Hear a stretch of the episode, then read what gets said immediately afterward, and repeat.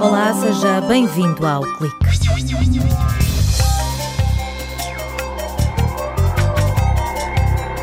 Nesta edição do Clique vamos conhecer um mix de jogo de tabuleiro mais jogo digital que tem a ambição de motivar as crianças a fazerem escolhas alimentares mais saudáveis.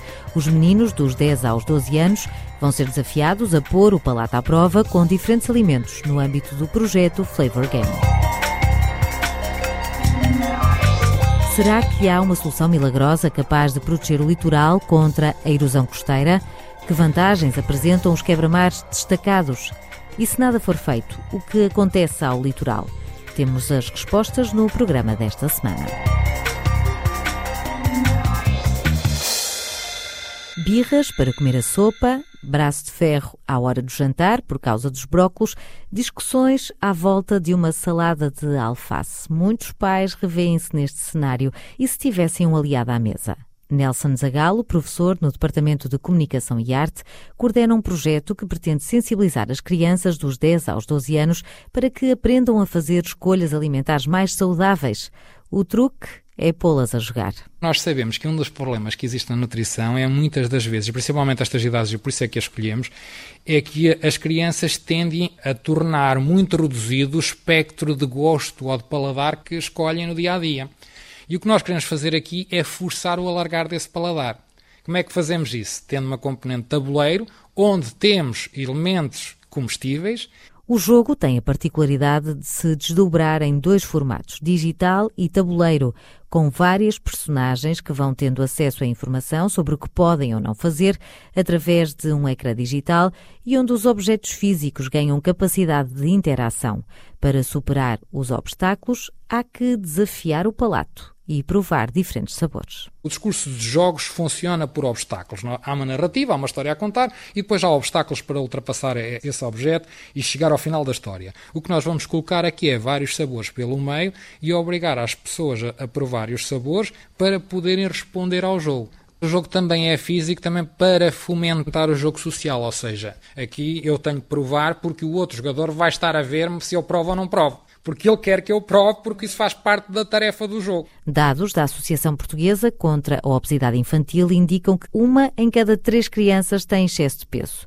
O investigador da Universidade de Aveiro explica que informação há muita, mas é preciso que os pequenos a usem para fazer escolhas acertadas. O difícil é lutar contra o poder do grupo não é fácil lutar contra estereótipos que já estão martelados na cabeça de, das crianças. Nós temos que os miúdos, entre eles, criam estes estereótipos.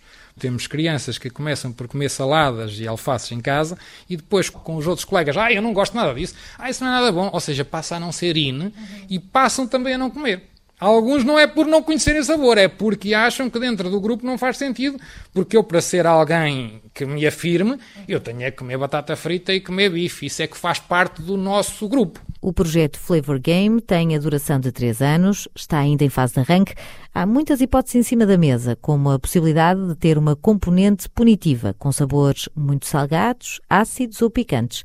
Já o regresso do tabuleiro é a prova de que algo está a mudar na forma como é feita a interação com crianças e jovens. Porque ao colocarmos a comida ali, a colocarmos cartas e um tabuleiro e várias coisas, essa informação vai estar espelhada numa componente digital que vai dar mais informação sobre aquilo que está no tabuleiro. Depois, no final do jogo, eu posso comparar com os meus colegas. O que nós estamos aqui a tentar fazer é alguma coisa que tem vindo a acontecer dentro da comunidade internacional que trabalha o design de interação e que trabalha aquilo que nós chamamos de interfaces tangíveis, que é uma tentativa de trazer o mundo que está dentro do ecrã para o mundo físico. O que é que nós estamos aqui a tentar fazer? É, de alguma forma, conseguir com que a informação que nos circula esteja de alguma forma ligada à rede e nós possamos também rentabilizar a informação que está agregada a esses objetos e por isso criar uh, sistemas gamificados que possam uh, gerar um maior interesse por parte das pessoas. A equipa da Unidade de Investigação Digimídia, em colaboração com investigadores da Universidade do Minho e da Católica, querem usar o poder dos jogos para incutir mudanças de comportamento.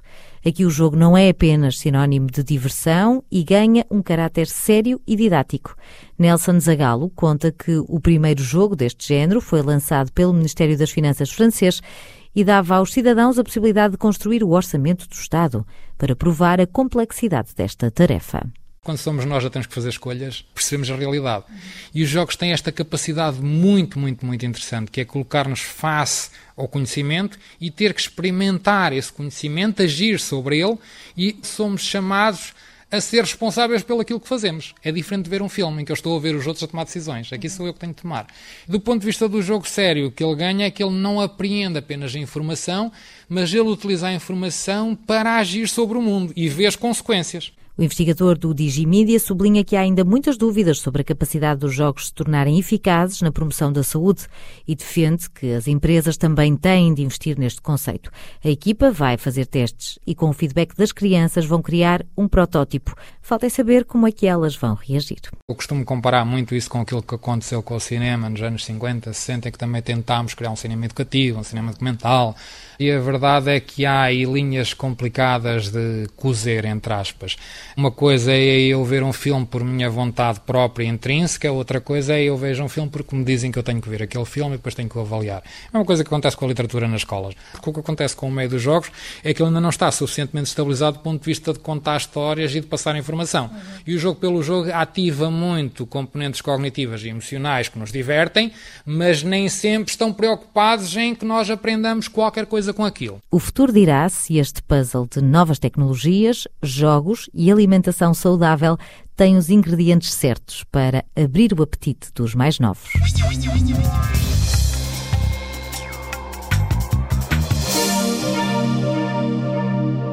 É com a chegada do inverno que a erosão costeira volta às luzes da ribalta.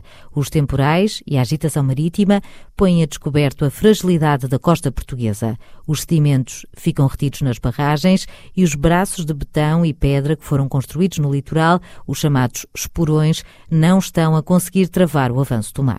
Cada vez temos alteado mais as cotas de coroamento, tornado afundada a cota de fundação e cada vez temos estruturas mais robustas, de maior dimensão e com custos de manutenção também superiores. Este é um problema deste tipo de solução. Portanto, a onda bate na, na estrutura e volta para trás associado ao déficit cimentário generalizado que já temos no nosso litoral, o que verificamos é que as praias em frente a estas estruturas estão cada vez com menor dimensão ou inexistentes e até cada vez mais fundas. E, portanto, vamos tendo galgamentos mais frequentes inundações das frentes urbanas mais frequentes. Fizemos a Carlos Coelho, investigador no Departamento de Engenharia Civil da Universidade de Aveiro, a pergunta que se impõe como proteger o litoral de forma duradoura e sem atirar ao mar rios de dinheiro.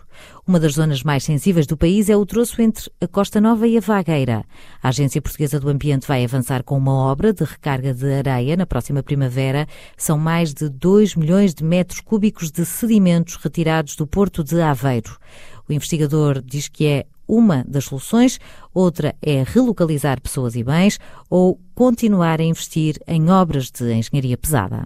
Relocalizando. Temos um custo de indemnização, mas depois podemos permitir que a linha de costa evolua mais ou menos naturalmente, sem grandes custos ao longo do tempo. Outra abordagem é reduzir também o grau de exposição, protegendo através de estruturas. Sejam os porões, sejam obras aderentes ou quebra-mais destacados, Nenhuma delas vai trazer areia para o sistema costeiro, apenas vai condicionar o problema da erosão deslocando de um sítio para o outro. A terceira abordagem é tentando ir à causa. E a causa principal do nosso problema de erosão é a falta de sedimentos no sistema costeiro. E, portanto, a terceira abordagem será trazer sedimentos através de alimentações artificiais de areias. No Furadouro, o presidente da Câmara de Ovar tem defendido a construção de quebra-mares destacados, mas não há data para o arranque da obra.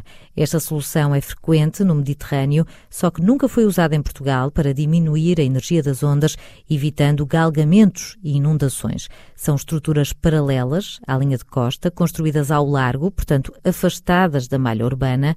Carlos Coelho enumera as desvantagens sendo uma estrutura construída ao largo, custa mais dinheiro, eh, sendo que a nossa zona costeira tem fundos arenosos, terá também essas dificuldades, podendo obrigar a uma manutenção recorrente e, portanto, custos de manutenção ao longo do tempo. Se tivermos uma estrutura que seja, eh, por exemplo, eficaz, mesmo em situações de praia-mar, com os níveis de água muito acima, quando temos uma situação de baixa mar, temos à nossa frente uma muralha de pedra e, portanto, com um impacto visual significativo. Além de que a estrutura terá umas dimensões superiores para estar a, a ser eficaz numa situação de, de praia-mar. Se, porventura, quisermos que seja eficaz numa situação de baixa mar apenas, Se tivermos um temporal associado a uma praia-mar, na praia-mar a estrutura praticamente não está a funcionar e as ondas passam pela estrutura sem ter arrebentação. Um estudo coordenado pelo LENEC, com apoio da Universidade de Aveiro e do Instituto Superior Técnico, vai avaliar se é possível construir um quebra-mar destacado na vagueira e quais as dimensões ideais. Engloba trabalho de monitorização, de modelação física eh, em laboratório e de modelação numérica, portanto, englobando uma série de estudos e componentes, também o potencial uso do, do quebra-mar para benefício da prática do surf, e ao fim de dois anos sairá o resultado do estudo. Procura-se um equilíbrio que permita ter eficácia nos dias de temporal e evitar que no verão se transforme numa parede que tapa a linha do horizonte a quem estiver na praia. Todas as soluções têm prós e contras, avisa o investigador da Universidade de Aveiro. Por isso, antes de escolher, há que ponderar. Temos que definir bem qual é o horizonte temporal que pretendemos fazer uma análise, se é uma análise a curto prazo, médio prazo ou longo prazo. E depois devemos avaliar custos e benefícios. E eu nos custos englobaria o custo da intervenção e da respectiva manutenção ao longo do tempo. E depois, nos benefícios, qual é a área que conseguimos manter em função da estratégia adotada? O território tem um valor e este valor também é extremamente difícil de definir. Na balança do que se perde e do que se ganha, os estudos coordenados por Carlos Coelho mostram que o pior será fechar os olhos. Com o déficit cimentar que o nosso litoral apresenta, que eventualmente será ainda agravado pelo efeito das alterações climáticas, a tendência que se verifica é que se vá perdendo território. E, portanto, se não fizermos nada, vamos perdendo território ao longo do tempo. Eh, dos estudos que tenho desenvolvido, intervir acaba por ser vantajoso em relação a não intervir. Não querendo dizer que daqui, por exemplo, a 20 anos, estejamos melhor do que estamos agora. Mas estamos menos mal do que estaríamos se não fizéssemos nada. Numa altura em que está em discussão pública o plano de ordenamento da orla costeira entre Caminha e Espinho, fica o alerta deste especialista da Universidade de Aveiro. Se nada for feito, o futuro vai trazer uma fatura pesada, com prejuízos para quem vive ou tem negócios junto à praia. E é com cheira maresia que nos despedimos desta edição do Clique. Regressamos na próxima semana. Até lá.